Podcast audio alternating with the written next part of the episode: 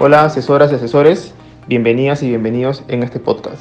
Mi nombre es Peter Beltrán, jefe de línea de pinturas y hoy vamos a conocer todo sobre el argumentario del área de pinturas. Esta vez nos acompañan nuestros momos Alexander Ponce y Cristian Canchari, quienes nos darán a conocer las preguntas y respuestas más frecuentes de esta área. Adelante. Muchas gracias, Peter. ¿Cómo están, asesoras y asesores? Para comenzar, se preguntarán, ¿qué es un argumentario? ¿Puedes ayudarme con la respuesta, Cristian? ¿Cómo estás, Alexander? Mira, el argumentario es un conjunto de argumentos destinados principalmente al manejo de objeciones y a dar respuestas a las preguntas más frecuentes de nuestros clientes, velando siempre por el cumplimiento de nuestro protocolo con calidad de servicio 4C y poniendo en práctica nuestro comportamiento cliente al centro.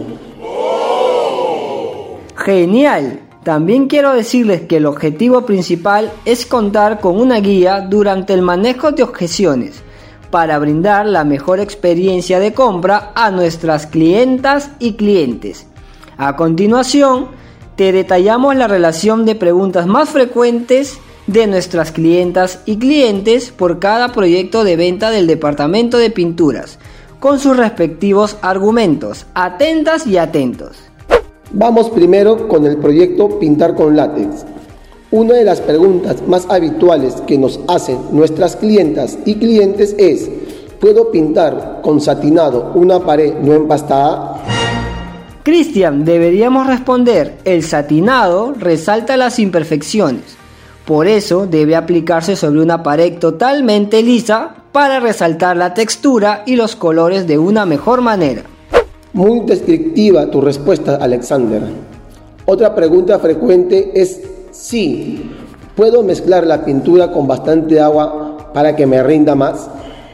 Responderíamos que la dilución ideal es de un galón por medio litro de agua con el fin de no alterar las propiedades de la pintura, como lavabilidad, rendimiento y poder cubriente. Genial Alexander. El otro día un cliente me hizo esta pregunta. ¿Puedo utilizar una tina para la mezcla de mi pintura?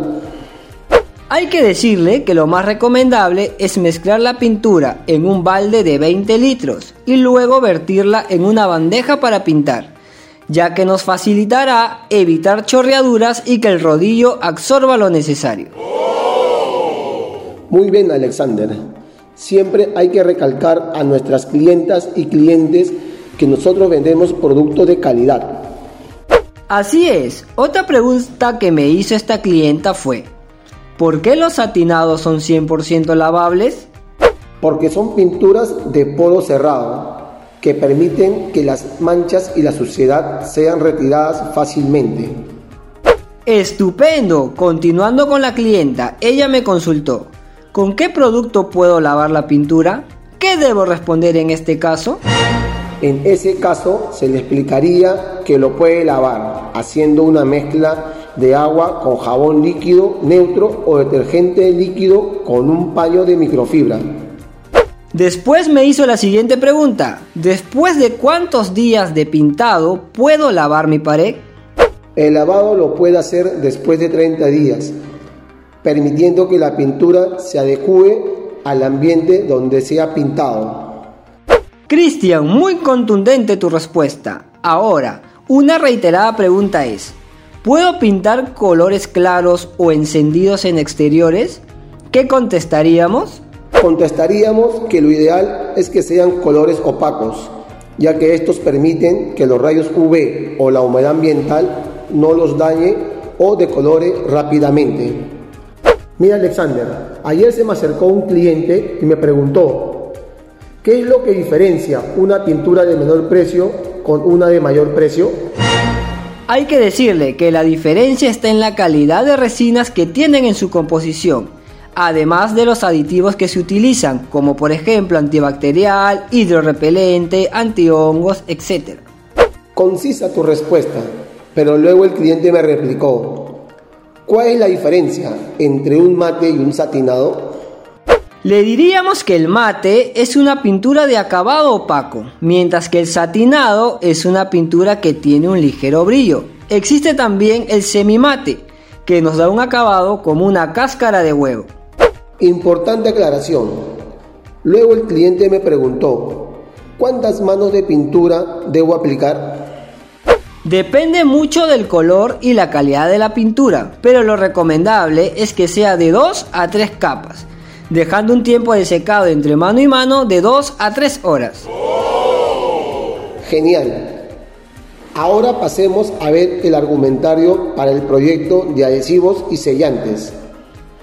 ¿Te han hecho alguna vez esta pregunta? ¿Puedo pegar materiales con cualquier silicona? Sí, claro, Cristian. Y yo le dije al cliente, existen siliconas para sellar y siliconas para pegado. No todas son para la misma función. Ahora, Cristian, ¿a ti alguna vez te consultaron lo siguiente? ¿Todas las colas tienen el mismo tiempo de secado? Sí, alguna vez me preguntaron eso. Yo le dije, hay colas de secado lento, una tecnocola clásica, secado moderado, tecnocola extra y secado rápido, una tecnocola ultra. Estupendo. Otra pregunta frecuente es, ¿por qué es ideal sellar los inodoros y lavaderos con siliconas con fungicida? La respuesta ideal es que estas siliconas permiten que al contacto con el agua ésta no se deteriore ni se formen hongos. Otra pregunta habitual es, ¿necesito humedecer la espuma de poliuretano? La respuesta es sencilla. Sí, antes de aplicarlo sobre la superficie donde la utilizaremos y luego de aplicado para mejorar el curado del mismo. Muy buena respuesta. Ahora, si el cliente pregunta, ¿qué es una junta de dilatación? ¿Qué diríamos? Le diríamos que la junta de dilatación es un elemento que permite los movimientos relativos entre dos partes de una estructura. Genial. Ahora, ¿por qué los poliuretanos nos ayudan a sellar las juntas de dilatación? Simple, porque el poliuretano es un compuesto químico que resiste el movimiento la vibración, la temperatura, etc. Excelente. Ahora, ¿qué silicona debo utilizar para pegar espejos o sellar policarbonatos? Se debe utilizar la silicona neutra, que no es acética pero contiene fungicida. Esto permitirá no dañar la superficie a pegar o a sellar. Buen dato. Ayer una clienta me dijo, ¿Qué adhesivo es recomendado para trabajos domésticos? ¿Cómo deberíamos responder ante esta consulta, Cristian? Responderíamos que los adhesivos instantáneos porque son prácticos y fáciles de utilizar. Luego ella replicó, ¿puedo utilizar siliconas bajo presencia de agua? Hay que decir que sí. Tenemos el Fix All o el Cicaflex Cristal, que trabajan tranquilamente con presencia de agua y no necesitan que la superficie a utilizar esté seca. ¿Qué te parece Alexander que a continuación pasemos a ver las preguntas y respuestas más frecuentes del proyecto Preparación de Superficie? Comencemos con la primera interrogante. ¿Puedo mezclar cola sintética con imprimante? Responderíamos no. Lo ideal sería un sellador, ya que la cola, al ser un pegamento sintético, puede ceder y originar resquebrajamiento.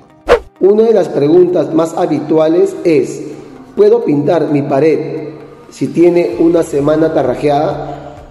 La respuesta sería que tiene que esperar de 30 a 45 días, ya que el cemento está húmedo y puede presentar a la larga problemas de humedad o salitre. Buen dato.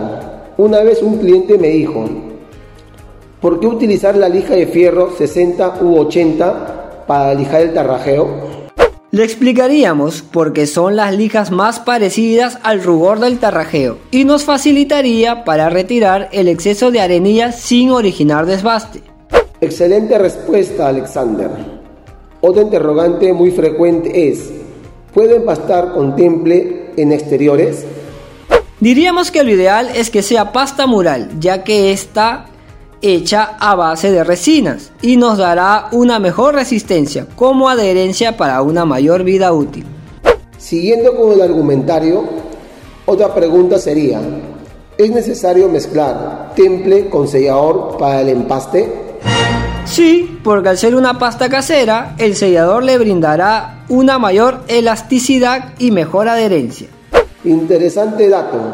Ahora sí nos preguntan, ¿por qué utilizar yeso cerámico y no yeso de construcción? Contestaríamos que el yeso cerámico es mucho más fino que el de construcción y tiene un secado mucho más rápido. Y si dicen, ¿debo empastar sin aplicar imprimante? Diríamos que se debe aplicar una capa de imprimante con la finalidad de tapar los poros y la pasta cubra más metros. Otra consulta que me hizo otro cliente fue, ¿puedo empastar sobre una pared con humedad? No, primero se debe aplicar un impermeabilizante para combatir la humedad. Muy importante aclaración. Ahora, ¿es necesario sellar el empastado? Sí, porque el sellador fija el polvillo generado por el lijado. Además nos permitirá que nuestro empaste tenga una mayor vida útil. La última consulta que me hizo el cliente fue, ¿qué herramientas son más recomendables para el empaste?